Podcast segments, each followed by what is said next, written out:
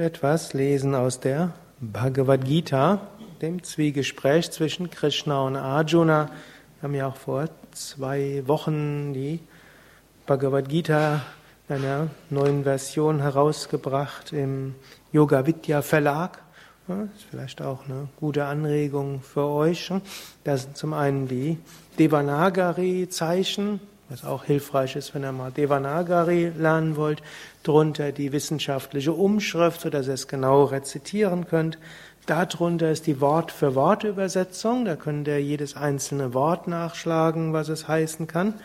Und drunter ist dann die Übersetzung von Swami Shivananda und dann drunter Kommentar von mir, so die Zusammenfassung von den vier Bhagavad Gita Kommentaren, die, die bisher schon veröffentlicht worden sind, habt ihr dann alles hier in einem Buch.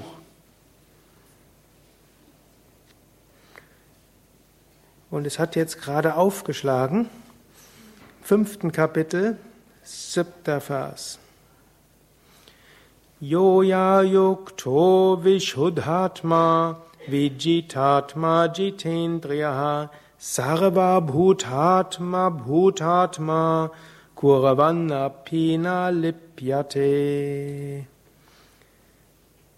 Wer den Weg des Karma-Yoga geht, dessen Geist ganz rein ist, der selbst beherrscht ist, seine Sinne bezwungen hat und sein Selbst als er selbst aller Wesen erkennt, der wird nicht befleckt, egal was er tut. Die Bhagavad Gita ist ein wunderbares Werk und auch jeder Vers hat eine vielfältige Bedeutung, ist auch vom Sanskrit her schön, vieldeutig, komplex und es wird einem zum Teil besonders klar, wenn man es auch vom wenn die, das Sanskrit anschaut und die Wort-für-Wort-Übersetzung. Es fängt erstmal an, Yoga Yuktaha. Das ist der erste. Yoga Yukta heißt, wer mit Yoga verbunden ist, wer im Yoga vertieft ist, aber da steckt noch mehr drin. Yoga heißt ja an sich Einheit und Verbundenheit. Und die, im Sanskrit ist so, jedes Wort hat irgendeine Wurzelsilbe, auf das alles zurückgeht. Und die Wurzelsilbe von Yoga ist Yuj. Und Yuj heißt verbinden, heißt auch zur Einheit bringen. Und Yuktaha kommt auch davon. Ist also irgendwo so ein Doppeltes. Also, das heißt, wer mit Yoga verbunden ist, aber man kann auch sagen, wer sich, wer sich bemüht um die Einheit oder auch wer durch Yoga versucht zur Einheit zu kommen oder wer durch die Einheitserfahrung in die Einheit hinausgeht. Damit sagt er, ja, darum geht's letztlich im Yoga. Wir wollen etwas tun und Yuj heißt zum einen sich verbinden, aber Yuj heißt auch etwas tun, um in die Einheit hineinzukommen. Also Yoga Yuktaha. So können wir uns selbst definieren, wenn wir auf dem Yoga-Weg sind. Eigentlich sind wir schon in der Einheit und wir wollen aus der Einheit heraus handeln. Zweite Bedeutung ist, wir wollen durch Yoga zur Einheit kommen. Hm, deshalb praktizieren wir Yuktaha, deshalb praktizieren wir Yoga. Und wir können aber auch sagen, ja, durch die Praxis vom Yoga sind wir auch verbunden mit dem ganzen großartigen Yoga-System. Und das nächste sagt er, Vishuddhatma. Vishuddhatma. Hm? Und danach kommt Vijithatma.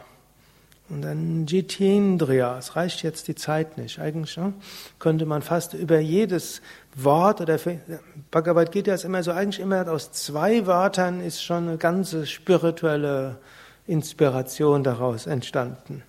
Aber ich beschränke mich jetzt auf Vishuddhatma. Vishuddhatma ist eine weitere vieldeutige Wortzusammensetzung. Die meisten kennen Vishuddha Chakra. Was ist das nämlich? Kehlchakra. Shuddha heißt Reinheit.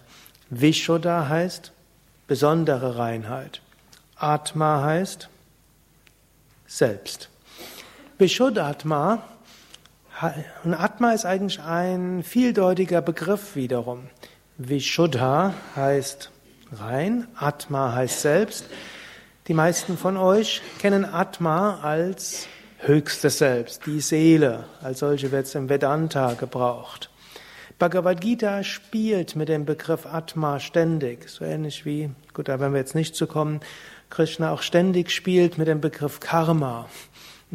Atma, mal ist es das individuelle Selbst, mal ist es das kosmische Selbst, mal spricht er über individuelles Selbst, er kennt die Einheit mit dem kosmischen Selbst, mal spielt er so damit, da kann man die Wortbedeutungen so durchbringen.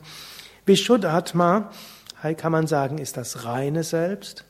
Vishuddhatma heißt aber auch, dass wir durch den Prozess der Reinigung zum höchsten Selbst kommen.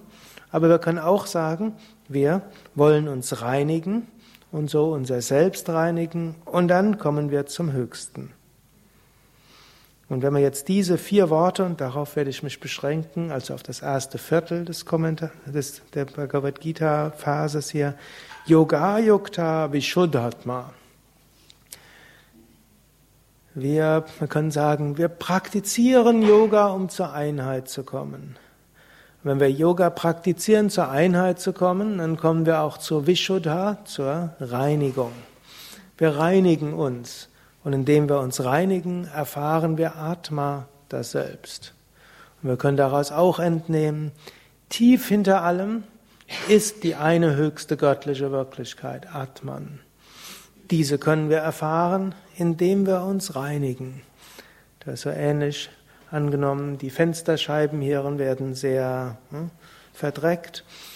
Und dann wollten wir rausgucken. Gut, in einer Stunde ist es draußen hell. Wir konnten trotzdem nicht sehen.